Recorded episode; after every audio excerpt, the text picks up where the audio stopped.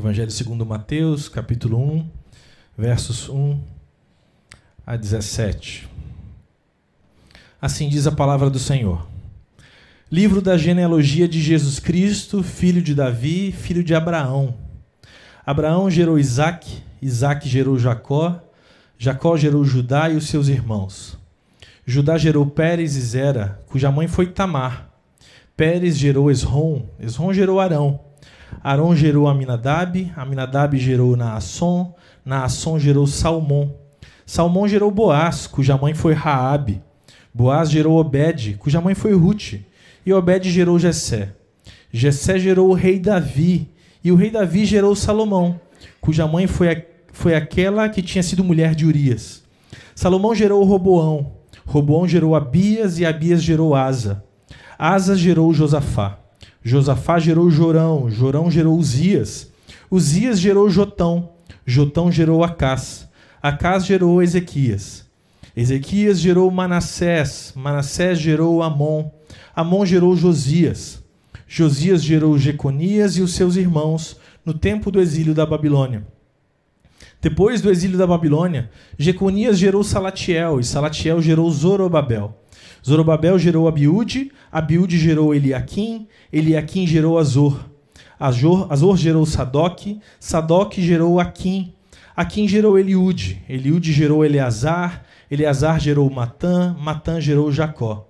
E Jacó gerou José, marido de Maria, da qual nasceu Jesus, que se chama o Cristo. Assim, todas as gerações, desde Abraão até Davi, são 14. Desde Davi até o exílio na Babilônia, 14 gerações e desde o exílio na Babilônia até Cristo, 14 gerações. Vamos orar?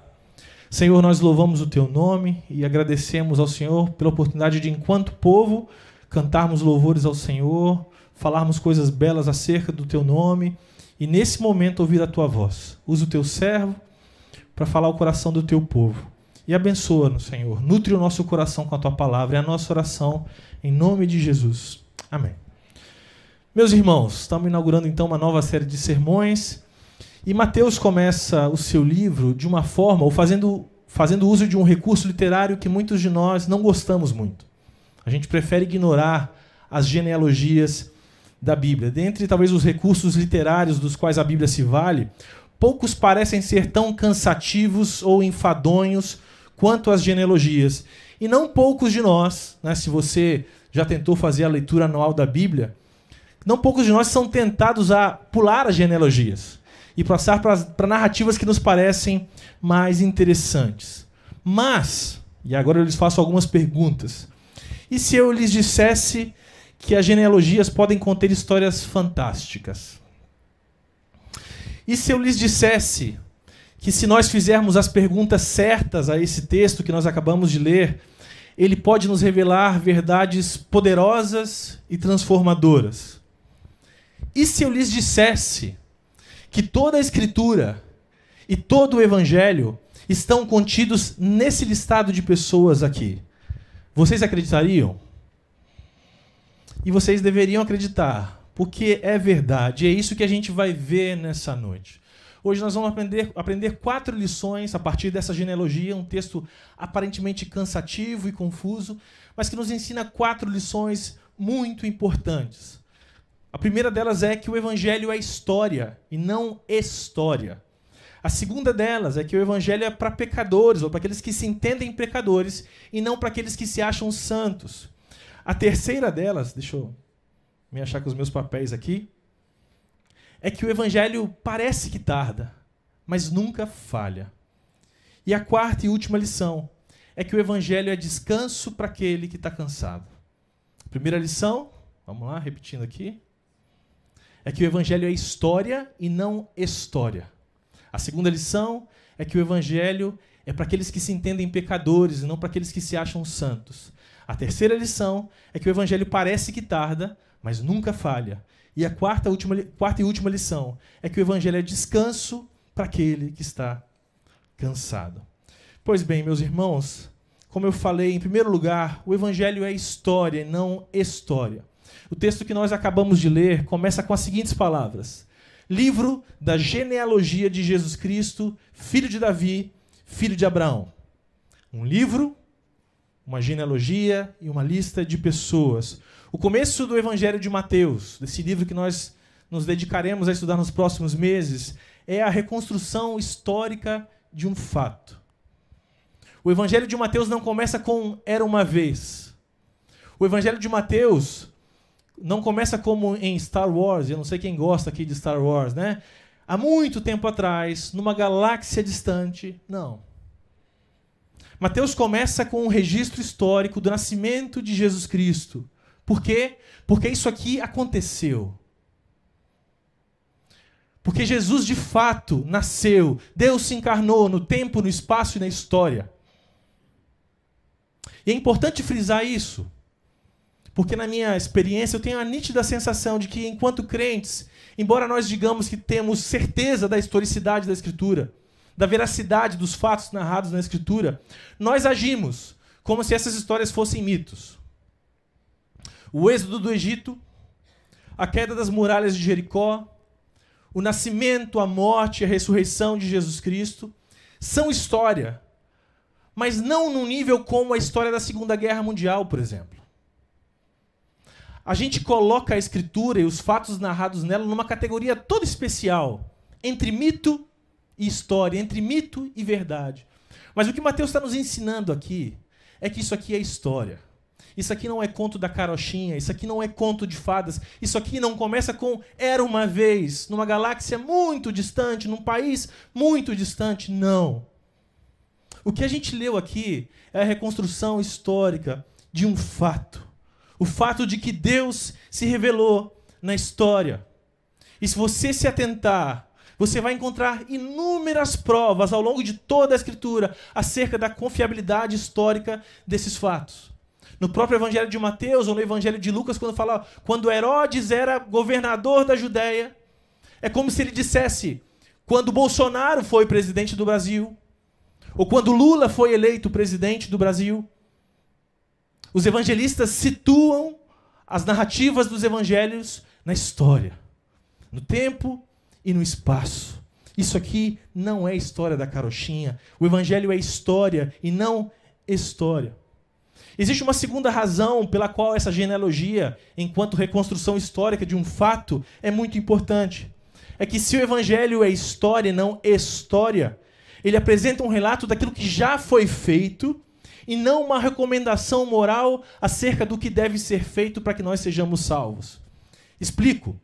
Histórias, como as histórias de Chapeuzinho Vermelho, Branca de Neve, os filmes que nós amamos assistir, representam situações hipotéticas, na maior parte das vezes, cujo desfecho oferece algum tipo de conselho moral acerca de como nós devemos viver. Por exemplo, com os três porquinhos, você aprende que você precisa construir uma casa muito boa. Porque senão o lobo pode vir e soprar, e soprar, e soprar, e destruir a sua casa. Com os três porquinhos, você aprende sobre ser precavido, sobre ser cuidadoso, sobre construir a sua casa na rocha. Com o chapeuzinho vermelho, você aprende a não desobedecer a sua mãe quando ela não diz para você, quando ela diz para você não ir por certos caminhos. E assim, sucessivamente. Uma história, porém, é a narração de um fato que já aconteceu, não é hipotético. E diz respeito não ao que você deve fazer para viver melhor ou para ser aceito por Deus, mas diz respeito a algo que já foi feito. No caso do evangelho, algo que foi feito por você na história. Muita gente acredita que a Bíblia e o cristianismo são apenas um grande compilado de lições morais que você precisa obedecer se você quiser ser salvo. E é assim, infelizmente, que muitas das nossas crianças crescem nas igrejas. A gente aprende sobre a fé de Abraão e a gente aprende que se a gente não tiver a fé de Abraão, a gente está lascado a gente sobre a, aprende sobre a coragem de Davi e você volta para casa com aquela ideia de que se você não for corajoso como Davi, Deus não se agrada de você. Muita gente interpreta a escritura como esse compilado de lições morais de homens moralmente intacháveis que nos apresentam modelos de como viver se quisermos ser aceitos por Deus, mas nada poderia ser mais equivocado do que isso. E nesse caso aqui, no texto que a gente acabou de ler, não existe nenhuma moral da história. Ninguém está sendo apresentado como um modelo de conduta. Pelo contrário, como a gente vai ver mais adiante. A história do nascimento do Filho de Deus, a história da encarnação, não é a história do que você deve fazer para ser salvo, mas daquilo que já foi feito na história para que você seja salvo. Deus se encarnou por amor a nós. Cristianismo não tem a ver com autoajuda. Cristianismo não tem a ver com autoaperfeiçoamento, com esforços morais e religiosos para conquistar o favor de Deus mas tem a ver com o esforço de Deus para salvar o homem pecador. E é isso que torna o cristianismo uma religião única entre todas as outras religiões oferecidas no panteão das religiões dessa terra. Em todas as outras religiões, sem exceção, você precisa trabalhar duro. Você precisa ser bom se você quiser ser recompensado. Você precisa ser uma pessoa moral e correta se você quiser atingir um novo estágio na outra vida. Nas outras religiões, os gurus dizem: Eu vim te mostrar o caminho para você ser salvo, para você evoluir espiritualmente. Mas no cristianismo, Jesus diz: Eu sou o caminho. E eu vim até vocês. Porque você jamais conseguiria percorrer esse caminho ou alcançar esse caminho. E é por isso então que eu vim até vocês. De fato, meus irmãos, o Evangelho tem inúmeras implicações éticas e morais para aqueles que creem nele. Mas o Evangelho é, antes de mais nada, uma boa notícia. A boa notícia do que Deus fez na história para salvar gente como eu e como você. O Evangelho é boa nova, não é bom conselho. O Evangelho é fato histórico daquilo que já foi feito por nós. E assim Mateus começa a sua genealogia. E se você, a partir daquilo que eu estou falando aqui agora, acreditar que toda essa narrativa aqui continua sendo fictícia, pode desconsiderar tudo que eu vou falar daqui para frente. Mas se ela é verdade, esse texto aqui tem implicações profundas e eternas para a sua vida.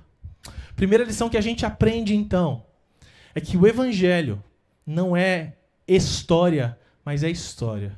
É fato histórico, narrado e contado por esses homens. Deixa eu me achar aqui, gente. Em segundo lugar, meus irmãos, o que a gente aprende com a narrativa da genealogia de Jesus em Mateus é que o evangelho é para aqueles que se entendem pecadores e não para aqueles que se acham santos. A segunda razão pela qual esse relato é muito importante é tem a ver com as pessoas retratadas aqui e, e as implicações que isso tem para as pessoas às quais, como nós, o texto se dirige. Quando a gente analisa textos como esse, a gente precisa levar em conta o contexto e a cultura nas quais esses textos foram escritos. E hoje, dificilmente você se apresentaria para alguém contando a sua genealogia. Prazer, eu sou Luiz Alberto, filho de Aura, neto de Máxima, pai da Maria Luiz. Não, ninguém faz isso. Hoje em dia, a gente se apresenta contando o que a gente faz da vida, né? Sou jornalista? Só. E se você for um médico? Uau! Se você for outra coisa, talvez nem tanto. A gente se apresenta, o nosso cartão de visita é a nossa profissão, é o que a gente faz, é o que a gente já construiu na vida. Aquela, no entanto, a sociedade na qual Mateus escreveu isso, ou para qual Mateus escreveu esse texto, era uma sociedade extremamente familiar. E a forma de você mostrar o seu pedigree, a forma de você mostrar o seu status social era apresentando a família de onde você veio. Nesse sentido, a genealogia de alguém era também o seu currículo. Sua família era sua estirpe. Era um modo de dizer ao mundo: esse sou eu e eu tenho valor. E segundo alguns estudiosos do texto, também era muito comum naquele tempo adulterar esse currículo, assim como acontece hoje, com vistas a ser mais bem visto, né, pelos seus pares. Diz que quem fez isso foi Herodes, né, que foi rei da Judéia naquele tempo. Você com certeza já conhece alguém que colocou no currículo inglês avançado, mas que não conseguia nem conjugar o verbo to be completo.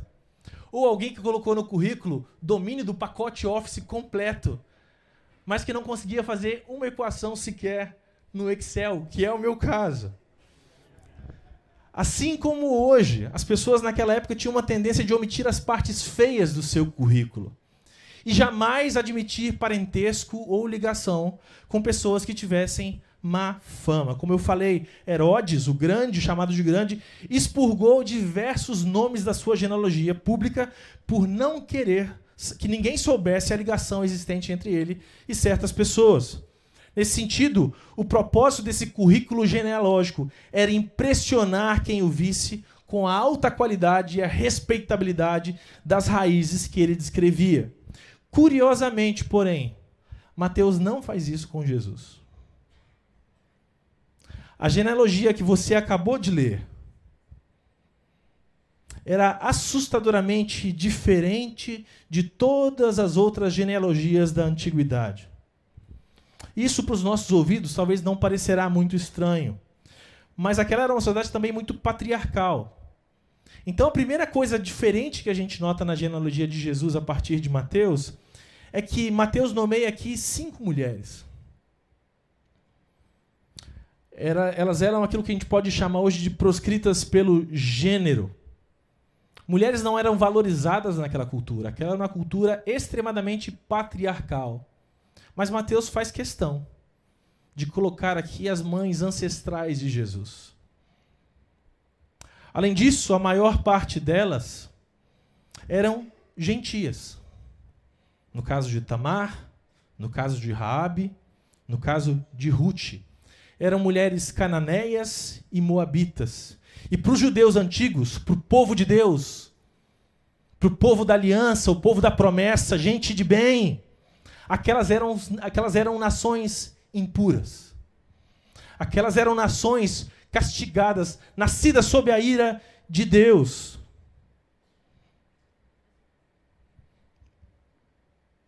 Mas ainda mais, quando Mateus nomeia essas mulheres em especial, Mateus faz o leitor recordar de alguns dos episódios mais tristes, mais repugnantes e mais imorais. Nosso Salvador veio ao mundo. Você lembra de quem foi Raabe? Não era apenas cananeia e mulher, mas era também uma prostituta. Foi da família de uma prostituta que o nosso Salvador veio ao mundo. Talvez a personagem, a história mais interessante de toda essa genealogia, no entanto, esteja no verso 6. Ali se diz que na linhagem de Jesus estava o rei Davi. E aí alguns podem pensar, sim, esse merece constar na genealogia de Jesus um rei. Sim, esse merece constar na genealogia de Jesus um rei poderoso, bonitão, com todas as riquezas. É isso que o mundo quer. É isso que o mundo valoriza. É isso que a igreja precisa. Contudo, Mateus acrescenta aqui um dos, uma das, dos episódios mais engraçados da Escritura, que Davi era pai de Salomão, gerado daquela que havia sido mulher de Urias. Se você não soubesse nada daquela história bíblica, você poderia achar isso estranho. Por que não simplesmente mencionar o nome de Betseba? Por que Mateus não faz? Porque ele está nos chamando a lembrar de um trágico e terrível episódio da Escritura. Aquele momento da história em que o rei Davi, homem segundo o coração de Deus, tomou a mulher de um de seus valentes, chamado Urias, adulterou com ela, matou aquele homem e tentou esconder de todo o reino aquilo que havia acontecido. E por aquela razão, Davi sofreu anos e anos e anos a fio e perdeu filhos e mais filhos. A ideia aqui não é esconder o nome de Betseba, mas é fazer uma crítica a Davi. Aquele homem que tinha tudo, que era muito moral e correto, mas que era igualmente precisado da graça de Deus. Nem mesmo os melhores de nós têm como barganhar diante de Deus. Nem mesmo o melhor de nós, nem mesmo reis, CEOs, diretores, pastores, presbíteros, quem quer que seja, ninguém passa impune diante da santidade de Deus. Todos pecaram e carecem da glória de Deus. E o que é que a gente tem, tem então nessa genealogia? Párias. Gente imoral. adúlteros, gente com quem a gente nunca se relacionaria, talvez. Gente com a, que, a quem você vê na rua muitas vezes e passa de lado. Gente envolvida em prostituição.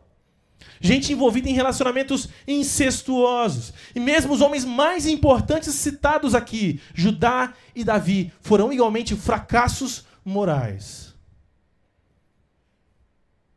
Os pais e mães de Jesus, ancestrais de Jesus, eram párias e forasteiros culturais, de raça e de gênero. E nunca é demais lembrar que a própria lei de Moisés excluía esse povo da presença de Deus. Mas Jesus transforma todas as coisas.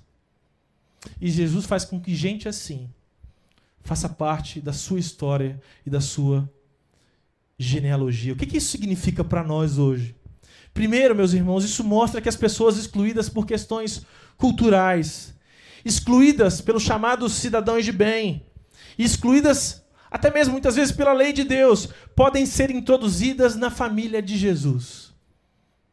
Se você se sente assim hoje, um excluído, um renegado, você pode fazer parte da família de Jesus, não importa a sua estirpe, não importa a sua genealogia, não importa o seu passado, não importa o que você fez, não importa os pecados que você já cometeu. Se você se arrepender e crer em Jesus Cristo, a graça de Deus em Jesus é suficiente para cobrir o seu pecado e uni-lo a Ele. Só o que Jesus fez na cruz pode conferir a um homem ou a mulher posição diante de Deus. Não há ninguém, nem mesmo o ser humano mais maravilhoso que não necessite da graça de Deus. E não há ninguém, nem mesmo o pior ser humano, que possa abdicar da graça de Deus para entrar em sua família. E aqui eu lhes faço uma pergunta, meus irmãos. Um outro ensinamento que a gente aprende com esse texto. Tem algum grupo, ou há algum grupo político, social, econômico no Brasil da atualidade, a quem você olha com ódio, com desprezo, com amargura? Tem alguém Pensando no país como um todo e no ano que a gente viveu, para quem você olha e fala, esse, esse tipo de gente tinha que ser exterminado da face da terra. Esse tipo de gente tinha que sumir da face da terra. Essas pessoas que agem assim, assim, assado, que votaram em candidato X ou Y, tinham que ser extirpados da face da terra. Tem alguém por quem você nutre esse tipo de sentimento? Sabe o que esse texto nos ensina? É que Jesus quer salvar essas pessoas. Jesus quer salvar pecadores, como eles e como nós, porque todos pecaram e destituídos estão da glória de Deus. Diante de Deus, não há melhores ou piores, não há morais ou imorais. Há somente gente precisada da graça de Deus. E se você olha para alguém assim hoje, arrependa-se e creia no Evangelho. Arrependa-se e creia no Evangelho. Porque Deus salvou essa gente que é como nós. Nós somos esse tipo de gente.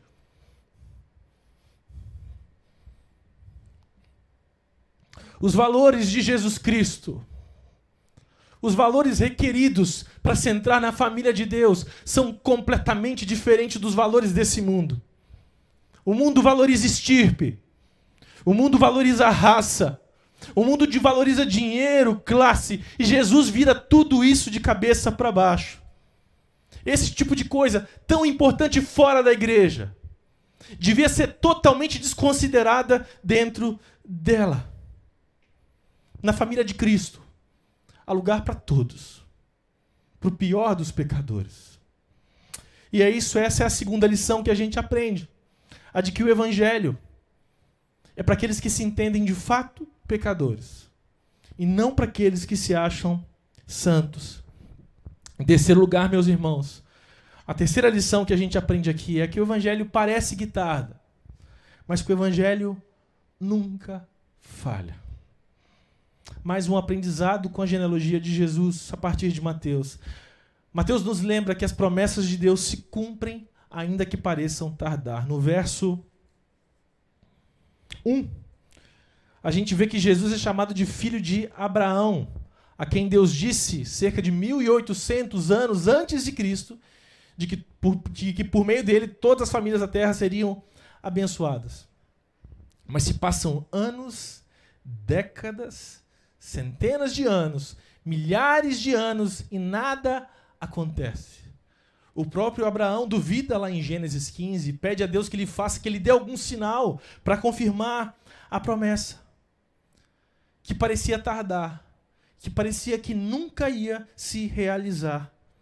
Até que 2033 anos, 23 anos atrás, um anjo aparece a Maria. Ele fala, fala àquela mulher do filho que ela teria, e ela então canta um cântico de salvação ao Senhor, de louvor ao Senhor, se lembrando de que Deus cumpre as suas promessas. Muito tempo se passa até que a promessa se torne realidade. Não bastasse isso, nos 400 anos anteriores à chegada de Jesus Cristo, nenhum profeta sequer havia sido enviado àquele povo. Não bastava a demora, agora eles também tinham um silêncio de Deus. E eu lhes pergunto: você já se sentiu assim? Você já sentiu que Deus está demorando demais? Já sentiu que Deus te esqueceu? O que Deus parou de falar com você? Já sentiu como se Deus não ouvisse as suas orações? ou como se não houvesse mais esperança para você? Você está se sentindo assim hoje? Se esse é o caso, o Evangelho tem uma boa notícia para nós: a de que um menino nos nasceu, um filho se nos deu, o governo está sobre os seus ombros e o seu nome será Maravilhoso Conselheiro, Deus Forte, Pai da Eternidade, Príncipe da Paz. Ele estenderá o seu governo e haverá paz sem fim sobre o trono de Davi e sobre o seu reino, para o estabelecer e para o firmar com juízo e com justiça, desde agora e para sempre. O zelo do Senhor dos exércitos fará isso. Deus cumpriu a sua promessa. E Deus enviou o Messias. E Deus há de cumprir as promessas deles para este povo aqui, para você, Deus um dia enxugará toda a lágrima dos nossos olhos. Deus lançará fora toda angústia, toda tristeza, toda depressão, toda ansiedade, todo conflito familiar que dia a dia acabam com a gente, que dia a dia machucam com o nosso coração. Eu sei que parece difícil às vezes, mas segura firme, porque Deus parece tardar, mas Deus não falha. E Deus nunca falhou. E a prova cabal disso é que Jesus nos nasceu. E não só nasceu, como viveu a vida perfeita. E se entregou por nós como substituição pelos nossos pecados. E ressurgiu.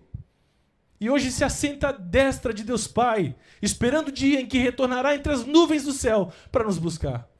Deus cumpre as suas promessas. Deus é fiel e cumpre as suas promessas e nós não podemos julgar a Deus de acordo com o nosso calendário. Nós não podemos julgar a Deus segundo o nosso calendário. Quando você olha para a Escritura, esse é um tema recorrente.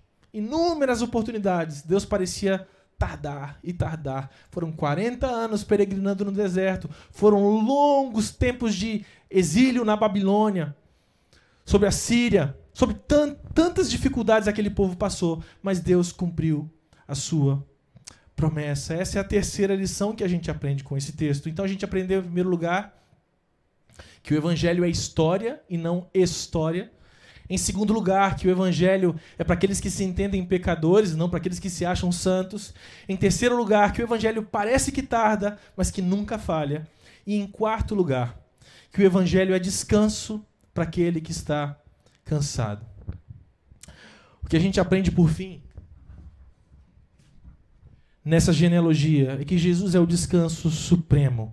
Quero que você preste atenção aí aos ao último versículo desse texto, verso 17, que diz o seguinte: depois de narrar toda, né, toda a história daqueles homens e mulheres que deram origem a Jesus, Mateus diz o seguinte: Assim, todas as gerações desde Abraão até Davi são 14. Desde Davi até o exílio na Babilônia, 14 gerações. E desde o exílio na Babilônia até Cristo, 14 gerações. Se você já leu esse texto, você já se perguntou por que, que Mateus faz questão de ser tão descritivo quanto a essa questão das gerações? Parece um dado inútil, desnecessário, sem propósito algum. Mas não é. Esse dado aqui guarda uma verdade fantástica. Entre Abraão até Jesus, há sete conjuntos de sete gerações. Sete conjuntos de sete gerações de pessoas. Vocês sabem que na Bíblia o número sete é extremamente importante e relevante. O número 7 é importante porque, como nos relata Gênesis, Deus descansou da sua obra da criação no sétimo dia. O dia de sábado, que hoje celebramos no domingo, 1 em 7 é o dia de descanso. Mas o simbolismo do sábado, ou do sete, vai muito além. Na lei mosaica, a cada sete anos, os agricultores deveriam deixar a terra sem cultivo para dar à terra a oportunidade de recuperar os seus nutrientes, de modo que o sétimo ano representava descanso para a terra.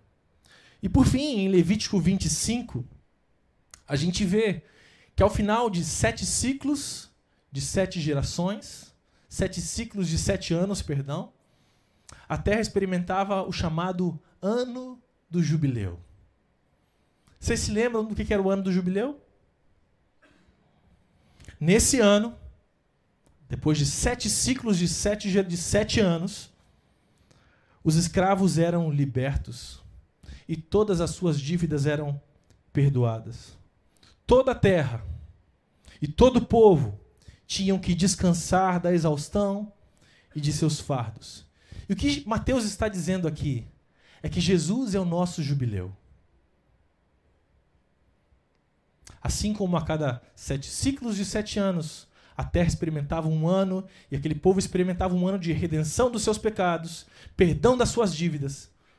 Mateus está dizendo que Jesus é o sétimo sete, que Jesus é o nosso jubileu, que Jesus é o descanso último para aquele que está cansado.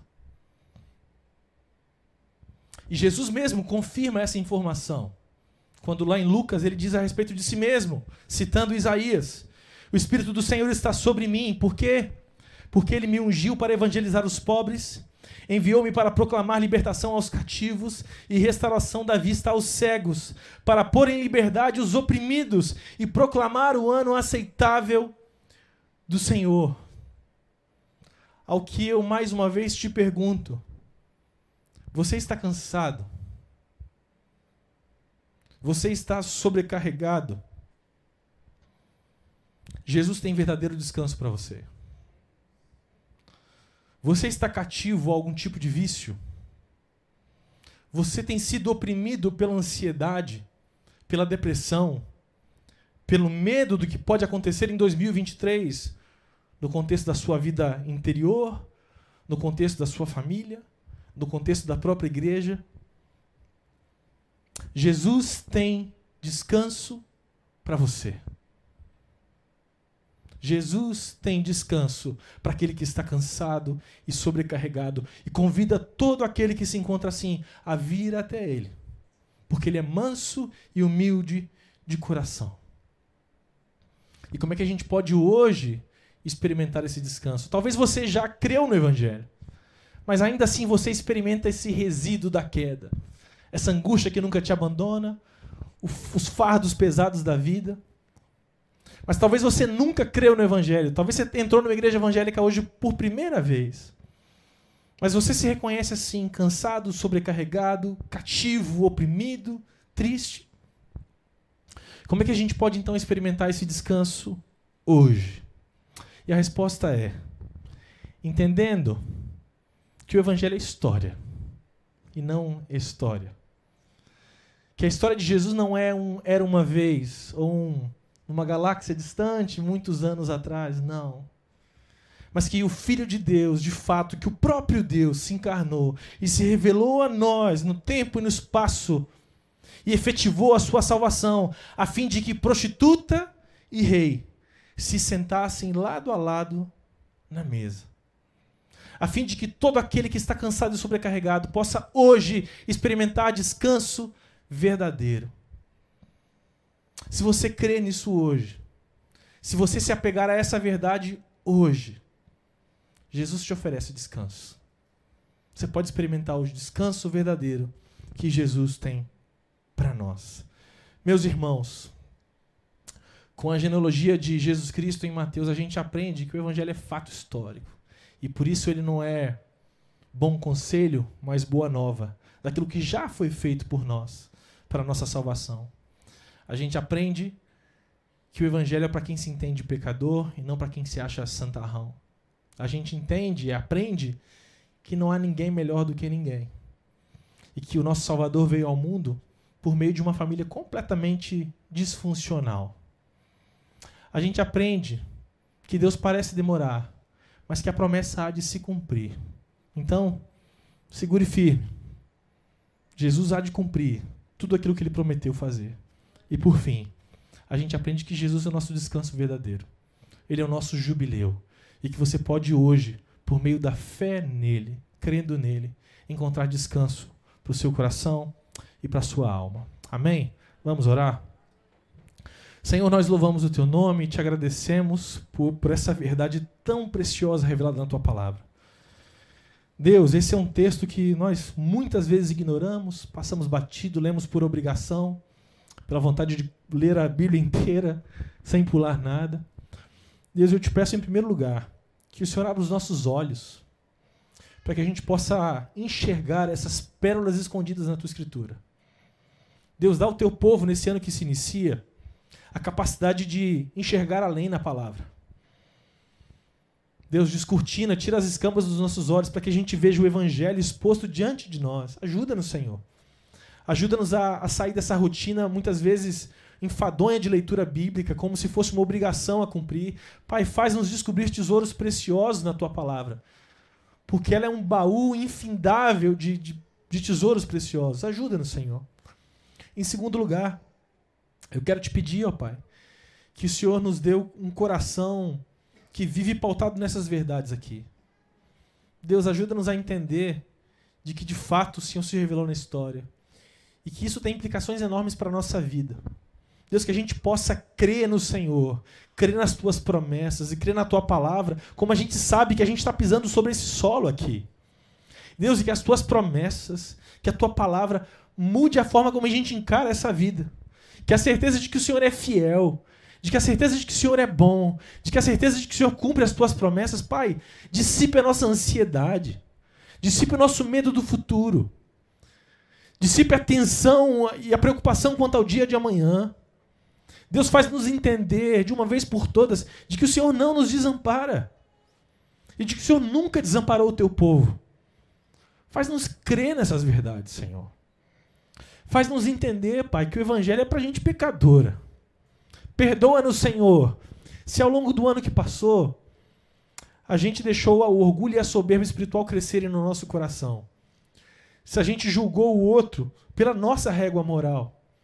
Faz-nos entender que o Senhor veio chamar pecadores ao arrependimento, porque os sãos não precisam de médico, mas os doentes sim faz com que nós nos entendamos como esses pecadores, como esses doentes. E faz nos anunciar a outros doentes, a outros pecadores, a outros necessitados da tua graça, essa mensagem de salvação. Faz nos confiar mais em ti e faz nos encontrar verdadeiro descanso no Senhor e na tua palavra. Abençoa-nos, Deus. Obrigado pela oportunidade de estar aqui na minha casa mais uma vez. Abençoa a Igreja Jardim Camburi nesse ano que se inicia. É a nossa oração, no nome de Jesus. Amém. Amém, meus irmãos, que Deus nos abençoe.